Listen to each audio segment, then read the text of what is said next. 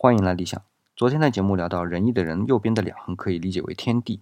那么今天我们可以对整个人字进行解读了。昨天也说了，我们注意到人字的甲骨文字形是左边一个很大的人，而右边的两横则显得相对比较小。如果再去看经文，就会发现甚至两横在人字的下方。这样一来，如果再解释为天地间的人，就有问题了。所以我们得换个角度来分析。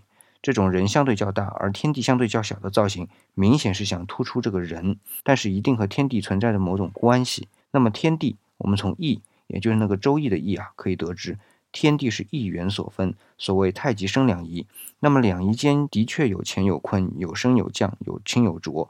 但无论是乾坤升降清浊，都是对等的，不分轻重。这就是对等的关系。